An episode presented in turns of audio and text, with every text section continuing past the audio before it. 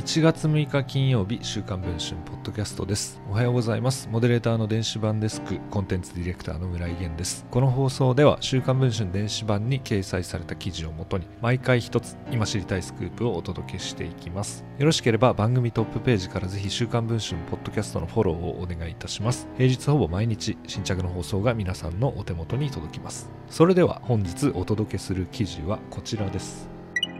スマホを転売してリザヤを得る転売ヤーの存在が問題となる中 NTT ドコモの販売店ドコモショップがノルマ達成のため転売ヤーを使っていたことが週刊文春の取材で分かりました。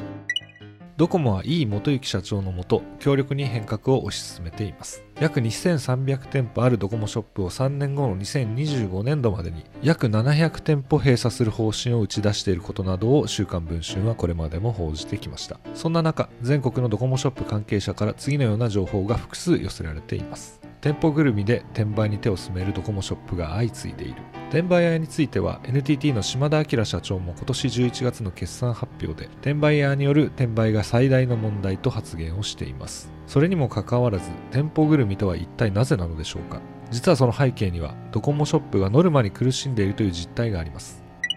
ドコモショップの関係者によると今年に入りドコモ本部がドコモショップに対する営業目標を設定した統一評価の中で特に高い数値が設定された項目があったといいます。それは MNP モバイルナンバーポータビリティつまり携帯電話番号ポータビリティのことだといいます。MNP とは現在使用している番号のまま他社に乗り換えられる制度。この乗り換え獲得ノルマが店舗を苦しめているといいます。前室のドコモショップ関係者によると目標値は MNP が導入された直後の最盛期に近い水準。とても達成できないといいます。そこで最近は店舗の幹部が MNP は全部転売に任せようと言っているといいます。そしてこのドコモショップ関係者はこのように漏らしていました。普通なら上がるはずのない数字が出ているのでドコモ本部も分かっているはずなのですが。